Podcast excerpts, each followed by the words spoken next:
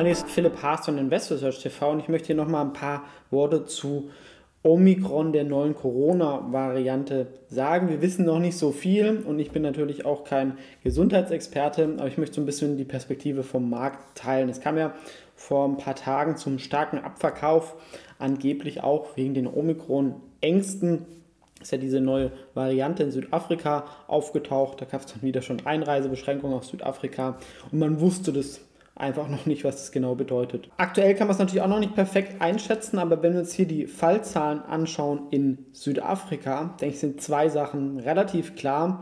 Ähm, es ist deutlich übertragbarer als die Delta-Variante, die ja schon mal als sehr leicht übertragbar gilt. Also hier sind R-Werte von 3 gemessen worden. Das bedeutet, eine durchschnittliche Person steckt drei weitere Leute an. Das ist extrem hoch. Ja, also als Corona zum ersten Mal vor zwei Jahren aufkam oder knapp zwei Jahren, da waren die Werte, glaube ich, 1,5 und das war schon katastrophal. Trotzdem hat die Börse sich dann auch ähm, im Verlauf der Woche wieder gefangen. Immer noch ist die Volatilität hoch, aber es ging nicht zu einem Absturz. Ähm, warum? Ähm, sehen wir auch hier aus Südafrika die Zahlen. Ähm, das wissen wir, denke ich, auch, dass das Virus milder ist als bestehende Coronaviren ähm, bisher. Ähm, das denke ich, wie viel milder, das weiß man noch nicht. Und natürlich ist die Bevölkerung von Südafrika auch jetzt nicht repräsentativ mit dem in Deutschland. Trotzdem, wenn man es mit früheren Wellen vergleicht, sehen wir ganz klar, es schnießt viel, viel schneller nach oben, aber die meisten Verläufe sind weniger jetzt irgendwie, dass die Leute Atemnot haben, sondern eher Kopfweh, Müdigkeit, ein bisschen hoher Blutdruck. Also die Leute, die ins Krankenhaus müssen, ich glaube minus 70, minus 80 Prozent. Und von den Leuten, die dann ins Krankenhaus kommen, sind auch deutlich weniger Fälle. Impfen soll ein bisschen helfen, vor allem die Booster-Impfung, aber es ist auch nicht ähm, sagen wir, das Entscheidende, dass es perfekt darauf passt.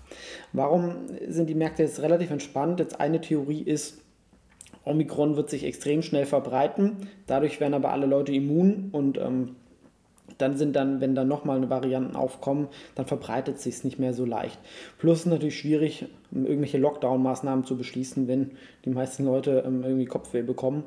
Ähm, also wenn es natürlich extrem schnell geht, gerade mit Ländern mit älteren Bevölkerungen, dann kann natürlich das Gesundheitssystem auch wieder überlastet werden. Aber das ist natürlich auch eine Theorie, wenn sich dann Omikron ausbreitet, dass es eher das Ende der Pandemie beschleunigen würde und es würde auch den, sag ich mal, den Fall erhärten. Ich glaube, Jens Spahn das gesagt hat, dass in diesem Winter alle irgendwie geimpft, genesen oder gestorben sind. Kann man sich einfach merken. Ähm, dass davor bei den anderen Varianten jetzt nicht so sicher ist, wenn Leute nicht so viel Kontakt haben.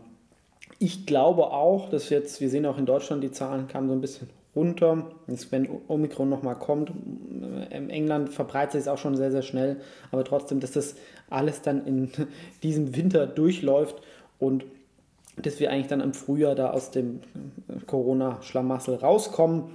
Die Bevölkerung ist dann auch müde und dann sind irgendwie alle Leute haben es gehabt.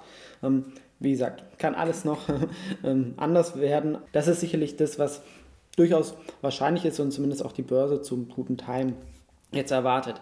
Trotzdem, ähm, die ganzen Corona-Openings-Plays gerade in der USA sind ja schon gelaufen, da war die Wirtschaft ja auch schon relativ offen und so Travel-Aktien sind ja jetzt auch nicht spottbillig, ja, muss man auch sagen. Eine Booking.com ähm, notiert höher als vor der Corona-Pandemie und selbst so, also Kreuzfahrtschiffen sind irgendwie 20, 30 Prozent unter dem Wert von der Vor- und ich glaube, es wird ja auch dauerhafte Verhaltensänderungen geben, wenn Corona von der Pandemie zur Endemie wird. Endemie bedeutet, dass einfach wir damit lernen müssen, äh, mit dem Virus zu leben.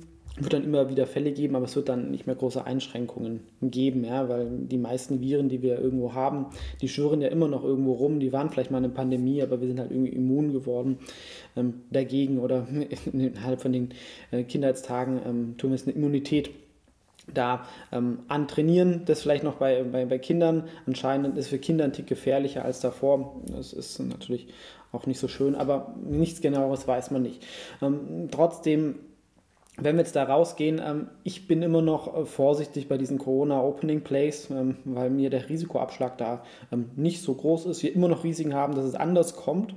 Ähm, und wir auch, glaube ich, dauerhafte Verhaltensänderungen haben. Ja, Work from Home wird mehr hier bleiben, aber auch beim, beim Reisen, der ein oder andere wird auch in der Endemie, wird halt auch Angst haben und sein Verhalten selber dann ändern. Ja, dann sagt halt nicht mehr der Staat, man darf das nicht, sondern viele Leute werden halt dann weniger fliegen, ähm, aus Angst weniger Nahverkehr verwenden vielleicht auch eher ähm, statt Hotel in, in Ferienhaus oder Ferienwohnungen oder so Sachen gehen.